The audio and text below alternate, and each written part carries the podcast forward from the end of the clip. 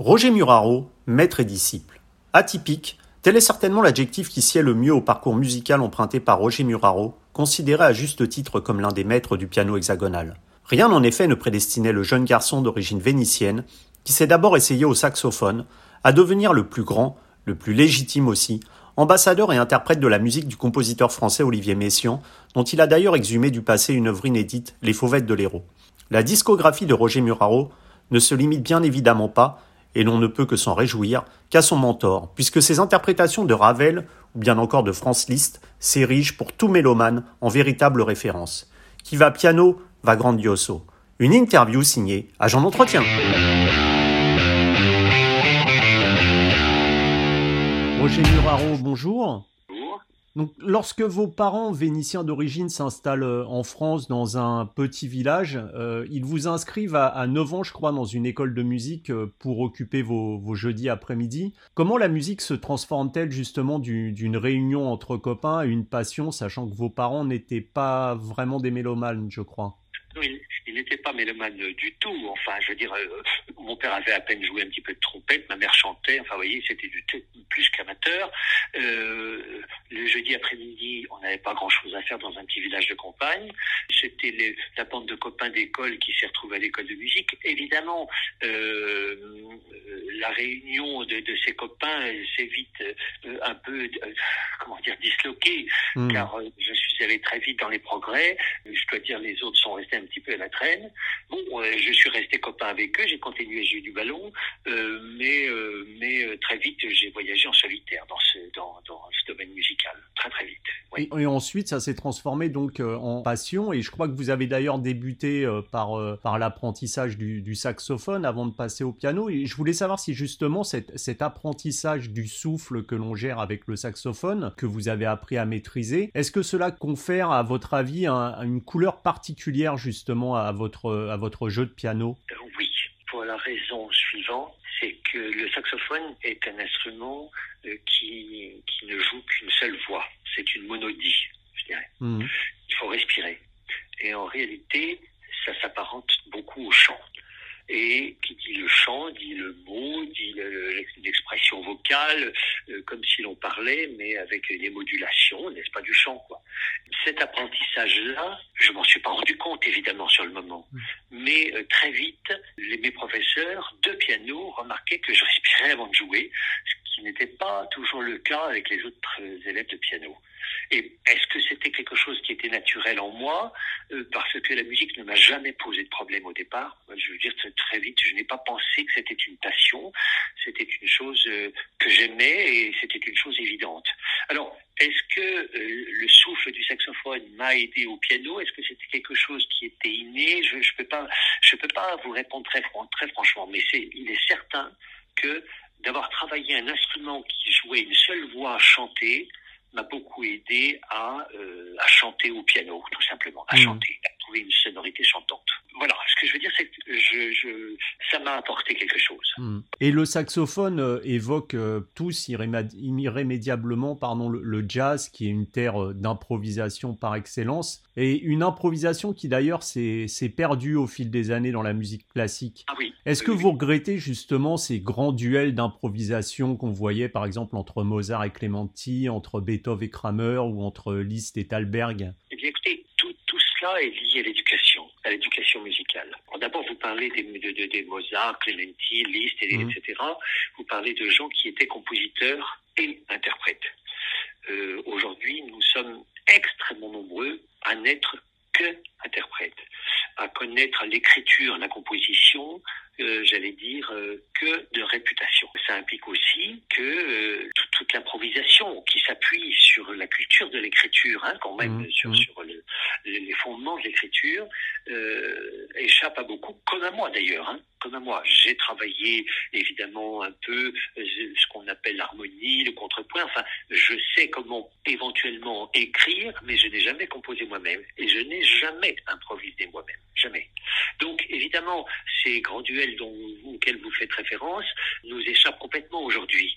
Et puis, surtout à l'époque, chaque fois il y avait des, comment vous dire, il y avait des instruments, la mécanique des instruments, la technique instrumentale évoluait très très rapidement.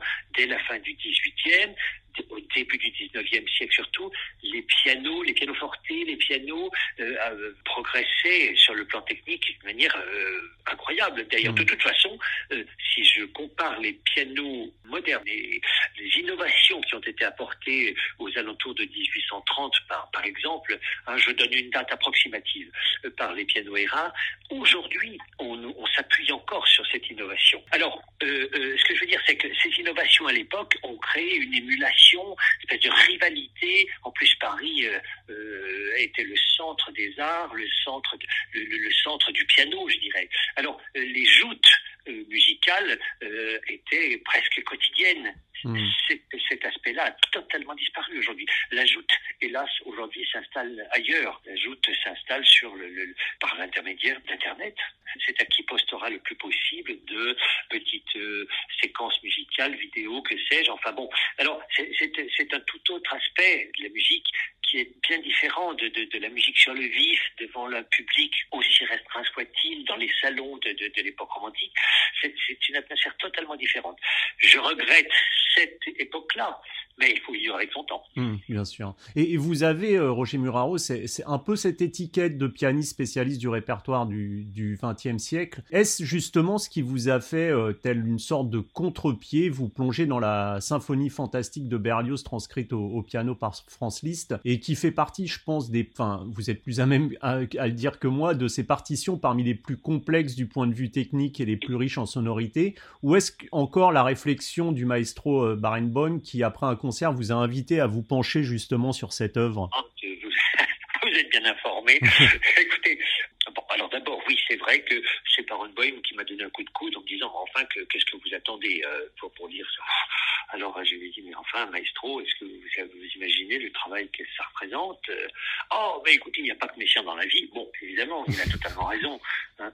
J'étais plongé dans le, dans le, les Ravel, les Messiaen, euh, les Debussy et autres compositeurs contemporains, mais pas que, pas que quand même. Hein, tout de même, je, le, romantique, le, piano romantique avait toujours tenu une bonne part, mais bon, en tout cas, quand Barenboim m'a poussé du coup d'aller le faire, je me suis plongé dans le texte, et là, je me suis aperçu que la symphonie euh, euh, transcrite par Liszt n'était plus une transcription, elle était carrément une, une, une réécriture. Mm. Enfin, elle devenait une symphonie à part entière écrite pour le piano, avec toutes les nouveautés. Enfin, euh, là, c'est impossible à détailler en ligne comme ça, mais euh, Liszt avait 19 ans, vous imaginez quand pu lire le, le conducteur d'orchestre de, de, Berlioz, il était à ses débuts de, de, de il avait déjà un nom très célèbre, mais il était quand même au début de sa carrière de compositeur. Cette symphonie l'a obligé à trouver des formules techniques différentes, des, des accords alternés à toute vitesse, en gamme qui vont comme des fusées, des arpèges, des croisements de mains à toute vitesse. Enfin, de la haute voltige, c'est vrai. Mais ça n'était pas pour ta voltige. C'était parce qu'il fallait traduire cette folie de l'écriture de Berlioz. Hmm. Et là, il a réussi quelque chose de, de vraiment de, tout à fait exceptionnel, avec, malgré tout, quelques zones d'ombre qui n'avaient pas été complètement rédigées. Et hmm. il m'a fallu moi-même mettre la main à la pâte, sans être Berlioz et, et, encore moins Franz Liszt. Alors bon, bah, évidemment, ça m'a demandé beaucoup plus de temps que ce que j'avais imaginé pour écrire deux ou trois minutes de musique. Il m'a fallu six mois, quoi. Mais je crois, je crois d'ailleurs que cette transcription n'aurait jamais dû voir le jour, puisque Berlioz n'aimait pas, franchement, on peut le dire, le, piano, et que Liszt a dû, je crois, lui soutirer la transcription, et seule sa, trans, enfin, sa, sa transcription de la partition euh, a fini par, par convaincre Berlioz, c'est bien ça? En, gros, c'est ça, c'est-à-dire que d'abord, Berlioz n'était pas, euh, pas effectivement très euh, intéressé. Enfin, c'est pas qu'il n'était pas intéressé par le piano, c'est-à-dire qu'il n'a jamais joué de piano hmm. lui-même l'harmonie, euh, j'irais donc les accords, il les a euh, comme euh, appris, j'irais avec la guitare, puisque c'est avec la guitare qu'il a commencé à apprendre ce que c'était que le sens des accords, des notes superposées. Hein. Et puis Berlioz était un homme de l'orchestre, un orchestre de, de 120, 130 musiciens, c'était assez révolutionnaire à l'époque. Alors il avait des doutes sur les possibilités que le piano puisse rendre le, la totalité de, de l'impression des, des timbres, de la trompette, de la timbale, de mm. la clarinette, des violons, violoncelles, tous ces instruments-là, il avait des doutes quant à la possibilité de restituer tout ça. Liszt est évidemment un, pianiste, comment dire, un compositeur, mais un, homme qui a une imagination euh, débordante. Euh, et c'est la transcription qui a convaincu Berlioz que ça devenait une œuvre euh, trahissait pas, et c'est comme ça qu'il a finalement. C'est pas qu'il n'aimait pas le piano Berlioz, c'est qu'il ne le connaissait pas, mm. parce que Berlioz aimait Chopin tout de même, hein. aimait Chopin, aimait Liszt, aimait les entendre jouer. Mais euh, n'ayant jamais fait de piano lui-même, le piano était un instrument étranger à sa technique mm. d'écriture, quoi. Voilà, c'est ça. Et, et, vous parliez de l'orchestre justement pour, pour une œuvre aussi célèbre et si souvent interprétée que la symphonie fantastique. Est-ce que justement on s'inspire de l'orchestre pour donner vie au piano ou faut-il au contraire en faire une sorte d'abstraction Au début, il faut, il faut écouter l'orchestre. Au début, euh, pour le travail, il faut écouter l'orchestre pour une idée des timbres, c'est-à-dire des, instruments différents qui jouent euh, les, euh, les thèmes principaux. C'est-à-dire que le premier thème est joué par le violon, puis après il est repris par la petite clarinette très très fort à l'aigu, par le corps anglais. Enfin, il y a tous ces instruments-là, il faut les avoir en mémoire quand on joue au piano. Après ça, puisque c'est une électrique pour le piano, il faut l'oublier. dans la mémoire restera gravée la couleur, si vous voulez, qu'on veut donner, qu'on veut insuffler au moment où on joue. Mais après, il faut plus penser orchestre, il faut penser œuvre au piano, comme on pourrait jouer la sonate de Liszt ou une autre mm. sonate de Beethoven ou je, ne sais quoi. Euh, mais euh, l'orchestre, c'est bon de l'écouter au départ pour avoir une idée, je dirais, du spectre, hein, du spectre sonore. Mais après, il faut s'en écarter pour euh, faire de cette symphonie quelque chose, vraiment une œuvre de piano à part entière. Et justement, le, on parlait de, de Messiaen, donc, donc vous êtes peut-être l'interprète le plus, le plus connu et le plus légitime. Est-ce que justement euh, le fait d'avoir travaillé l'œuvre de Messiaen vous a permis, en attaquant cette transcription euh, de, vous aider pour aborder l'œuvre qui, quand elle est parue, euh, n'était jouable que par Liszt lui-même, euh, tant sa complexité effrayait les autres pianistes Bon, évidemment, la musique de Messiaen, je dois le dire, n'est pas abordable facilement bah, par tout le monde. Il faut des grandes mains, il faut savoir lire. C'est une musique extrêmement ouvragée. Il y a des accords euh, qui euh, sont de 8, 9, 10 sons, euh, quelquefois plus encore. Euh, bon, voilà, c'est très riche comme écriture. Mmh. Alors, quand on est habitué à des textures pareilles, on est moins inquiet pour aborder la symphonie fantastique où là aussi il y a vraiment beaucoup un matériau très riche. Mais le piano de Messiaen est très très très très loin de celui euh, de l'écriture virtuose de Liszt pour la symphonie mm. fantastique. Donc il n'y a pas de lien direct entre la musique de Messiaen euh, euh, écrite au piano et celle de Liszt pour la symphonie, mais tout de même au départ, la richesse, je dirais, du texte de Mission m'a aidé, comme c'est très large, n'est-ce pas? C'est très large l'écriture de Mission, mm. elle, elle, englobe, elle englobe au fond presque tout ce qui a été écrit euh, auparavant au piano. Hein. Alors cette écriture de Mission m'a évidemment probablement aidé à aborder plus facilement la symphonie fantastique, mais ça s'est arrêté là. Et, pendant deux ans et demi, vous avez euh, reconstitué une partition incomplète d'Olivier Messiaen. Comment se plonge-t-on ainsi dans, un tel travail que vous avez euh, déchiffré, selon vos propres termes, comme un archéologue, je crois? Oui, c'est-à-dire que c'est une histoire compliquée, cette partition, parce que un extrait du manuscrit complet avait été édité. Et euh, quand j'ai lu cette partition qui venait d'être éditée, je me suis dit, mais enfin, tout de même, c'est étrange. Moi, je connais bien, je connaissais bien Yvonne. Loriot, euh, l'épouse de, de, de, Messiaen. Jamais elle ne m'avait parlé de ce manuscrit. Euh, cette pièce, d'où venait-elle? Euh, Alors, j'ai voulu me, m'informer un peu plus. Donc, je suis à la bibliothèque, à la Bibliothèque nationale, où tout le dossier Messiaen est, collecté et, et, conservé, je dirais. Et en ouvrant le dossier, bon, bah, j'ai bien vu effectivement cette part de manuscrit. Euh, je l'ai relu, j'ai trouvé ça intéressant. Puis j'ai dit, mais tout de même, c'est étrange parce que dans le, ce manuscrit, il y avait des trous, c'est-à-dire il y avait des, passages qui étaient blancs, je sais pas, de 10 cm au milieu d'une portée qui était complètement blanc, et puis ça reprenait un peu plus loin. Et je dis, mais c'est drôle parce que Messiaen, à cet endroit-là, a marqué une lettre A ou B ou C, un repère, mais ça renvoie à quoi ce repère? Et c'est à partir de là qu'il a fallu que je lise feuille par feuille tout les manuscrits déposés à la Bibliothèque nationale. Et c'est en, voulant comprendre pourquoi il y avait des, trous dans la partition, tout simplement, hein, enfin des, absences de musique dans la partition, c'est en, voulant comprendre pourquoi que j'ai... Euh, alors, je ne suis pas seul, évidemment, parce que je n'ai pas accès aux, euh, comment dire, aux archives euh, secrètes, je dirais, de la Bibliothèque nationale. J'ai été aidé, et ça, je vous demande de le signaler vraiment, par Marie-Gabrielle Sauret, qui est la conservatrice en chef du département musique de euh, la Bibliothèque nationale. C'est elle et moi qui avons fouillé partout pour retrouver les, pièces manquantes. Mmh. Et on les a trouvées. Et à partir de là, eh bien, il a, suivi, il a fallu suivre le, rébut, euh, il a fallu suivre pour reconstituer un puzzle qui était complètement éclaté.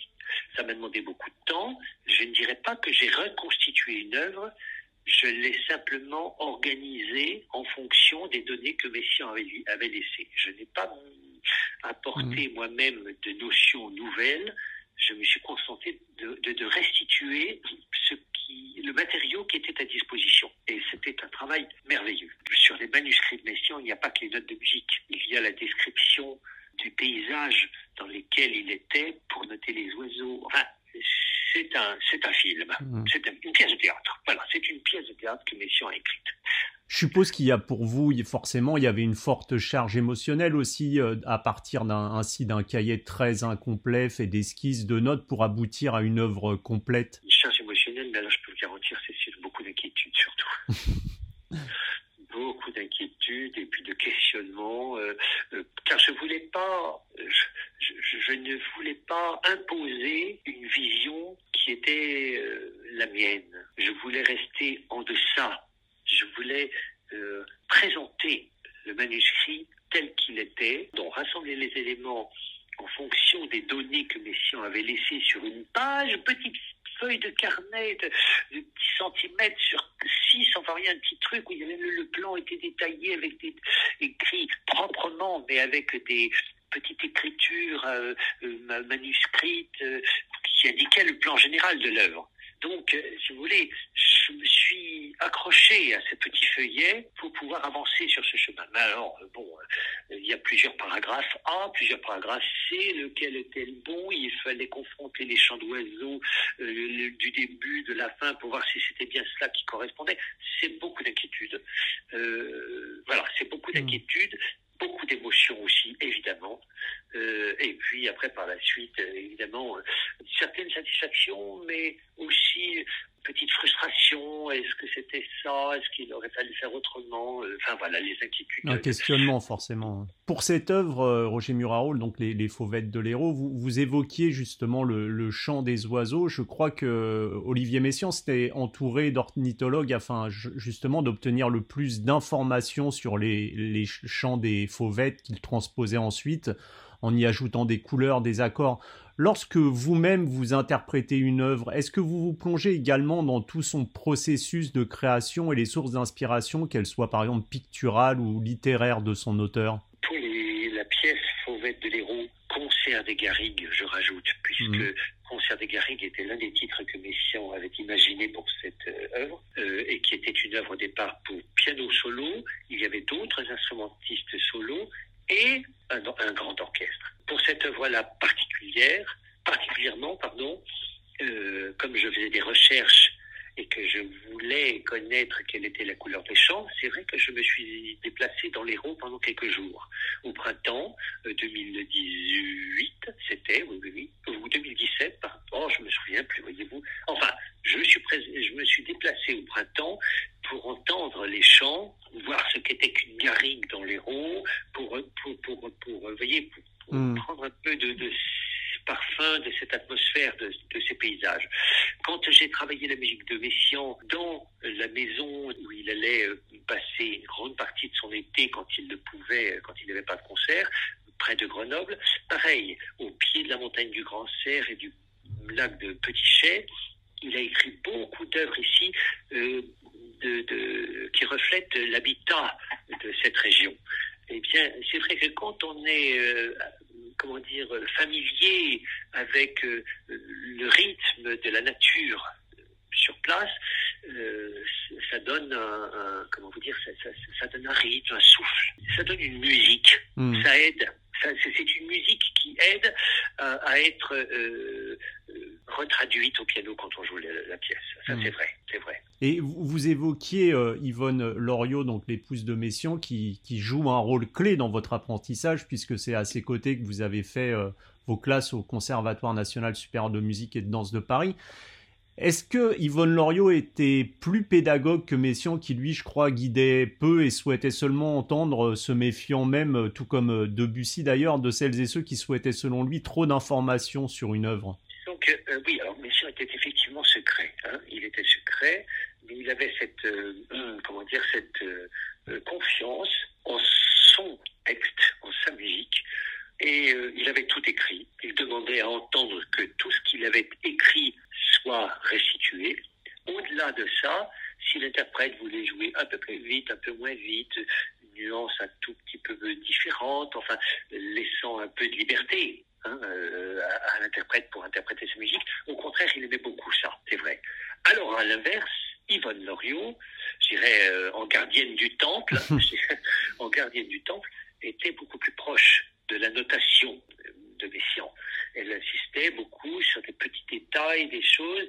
Euh, elle était, alors, je dirais pas que c'est plus pédagogue. Je dirais que euh, Yvonne Loriot avait une responsabilité, c'est de transmettre une interprétation euh, qui était la plus, plus fidèle possible au texte que Messiaen avait laissé. Messiaen laissait plus de liberté. Voilà les, seules différences. Et, justement, est-ce que interpréter Olivier Messiaen, est-ce que c'est un peu aller au-delà de l'instrument et, s'ouvrir à, un univers qu'il faut traduire en y intégrant sa propre imagination? Alors, interpréter Messiaen, c'est indispensable d'aller au-delà de l'instrument, évidemment, parce que l'instrument est extrêmement limité.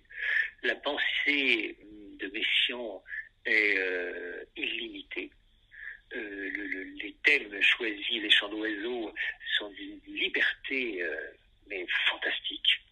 Les thèmes plus religieux, euh, enfin liés, liés à l'écriture du livre, si vous voulez. Hmm.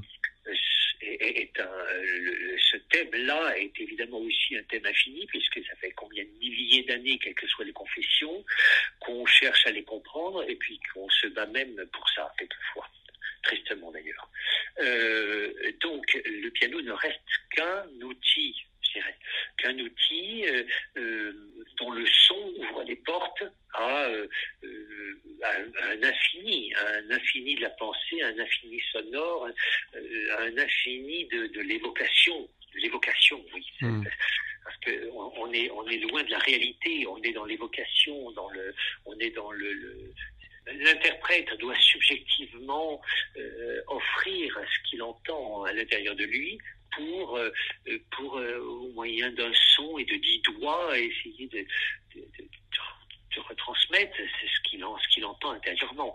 Donc évidemment, là, aller au-delà de l'instrument, c'est absolument essentiel. Mais c'est pas seulement pour Messiaen d'ailleurs. Roger Muraro, le propre du, chef-d'œuvre étant euh, d'être euh, vivant, jouer de la musique euh, du passé que certains voient justement comme figée, est-ce forcément la rendre actuelle sous vos doigts, dans votre tête, comme dans votre cœur? Je ne pas qu'il faille la rendre actuelle. Je pense qu'elle l'est, tout simplement. Dès l'instant où vous, vous êtes avec une musique de, Mozart ou de Brahms, et que vous la jouez, vous la rendez vivante. Alors avec votre euh, modernité d'homme contemporain, le, chef-d'œuvre, puisque c'est de ça dont on parle, le chef-d'œuvre euh, traverse les temps, quelle que soit l'époque où, où, ce chef-d'œuvre a été écrit. Il traverse le temps euh, avec toute sa, enfin pour moi, avec toute sa nouveauté, je dirais. Euh, on a entendu telle sonate de Mozart euh, 30 000 fois, moi-même quand je me mets à la jouer au piano, mais je la découvre. C'est-à-dire que tant que je ne l'ai pas jouée, que je n'ai pas compris tous les mécanismes intérieurs, les sentiments qu'elle véhicule, ça reste une œuvre moderne, euh, quel que soit le langage, s'il s'installe à la fin du XVIIIe siècle ou au XXIe, là aujourd'hui quoi. Donc euh, la rendre actuelle n'est pas, ça, ça n'est pas la bonne définition, je dirais. Hmm. Elle, est, elle est actuelle dès l'instant où on piano la joue. Elle devient actuelle en fait puisqu'elle est jouée euh, par l'interprète qui lui la transpose un, quelque peu avec son, son propre moi. Donc forcément. Il la transpose pas, il la, il la, il la, il la vit il la vit euh, c'est euh, avec son avec euh, son, son, sa personnalité avec son son ressenti voilà mm. son ressenti voilà c'est mm. exactement le mot avec son ressenti il, il, la fait vivre et, et en la faisant vivre elle est c'est la même chose si vous allez dans un musée vous regardez un tableau le tableau enfin si le tableau ne, vit pas il, est mort si personne n'est là pour le, regarder. Et d'un seul coup, d'un seul, on s'arrête devant et on voit un détail. Oh, bah, et, puis on s'aperçoit que ce détail, mais c'est une chose euh, absolument euh, pourrait être anecdotique, mais qui est tellement euh, conforme à, à des choses qu'on peut vivre aujourd'hui. Vous, vous, voyez ce que je veux mm. dire Alors, ce qui fait que non, un chef-d'œuvre marque son temps au moment où il est euh, édité, où il est publié, au moment où le public en prend connaissance, mais à partir de ce moment-là, il n'appartient plus du tout ni à l'auteur, ni à l'époque. Enfin, il représente l'époque, mais il, il, appartient à une espèce d'universalité de, de, la pensée qui fait que ça reste toujours moderne. Mmh. C'est un peu la même chose comme avec une pièce de théâtre de Molière, de Racine ou de... Exactement. Exactement. Alors, puis en plus, là, vous parlez d'autres. Mais écoutez, on n'a rien, on n'a jamais fait rien de plus, de, de, plus authentiquement actuel que les Fables de La Fontaine. Et, et vous, vous dites, euh, Roger Murao, que si vous n'enseignez pas, vous jouez mal. Alors, est-ce que vous confrontez ainsi à, à vos élèves? Est-ce que c'est un moyen pour vous de toujours aller de l'avant Oui. Alors, c'est vrai que je dis que je joue mal. Euh, parce que c'est pas tant que je joue mal, même si je me, je me traite d'imbécile toutes les cinq minutes, euh, quelquefois, euh, c'est que le fait d'entendre, plutôt, le, oui, d'entendre des fois des, idées géniales, mais très, très, très maladroitement présentées par une jeune ou un jeune étudiant, euh, ou alors une chose à laquelle complètement inattendue, je dis mais comment celui-ci ou celle-ci est allé trouver ce truc-là, enfin, une chose à laquelle on n'avait pas pensé. Enfin, ça, ça, ça, et puis alors, être obligé aussi d'expliquer, euh, d'argumenter l'éventuelle erreur que euh, la solution, pardon, qu'on peut apporter à l'éventuelle erreur qu'a faite cette étudiante ou cet étudiant, euh, là, ça nous permet aussi d'aller plus loin en nous-mêmes, professeurs, et c'est ce chemin-là qui aide à jouer mieux. Voilà, c'est ça en fait. Hmm et, qui fait que ben, le chemin est, nourri par cet enseignement. Oui, oui, voilà, je, parlais, je dirais une nourriture, une nourriture. Et dernière question, euh, si, vous deviez euh, conseiller euh, trois œuvres pour piano à un total néophyte, on va dire assez hermétique à la musique classique, qui voit ça justement comme quelque chose du passé, quelles, quelles seraient-elles Vous savez, les, les, les, les, gens sont, ont une personnalité tellement différente, sont réceptifs à des choses tellement, tellement différentes que je crois que, je ne sais pas, ce serait euh, euh, très tranquillement, avec quelques amis totalement à l'extérieur de, de, de, de, ce domaine musical classique, hein, puisque c'est celui-ci dont, hmm. dont on parle.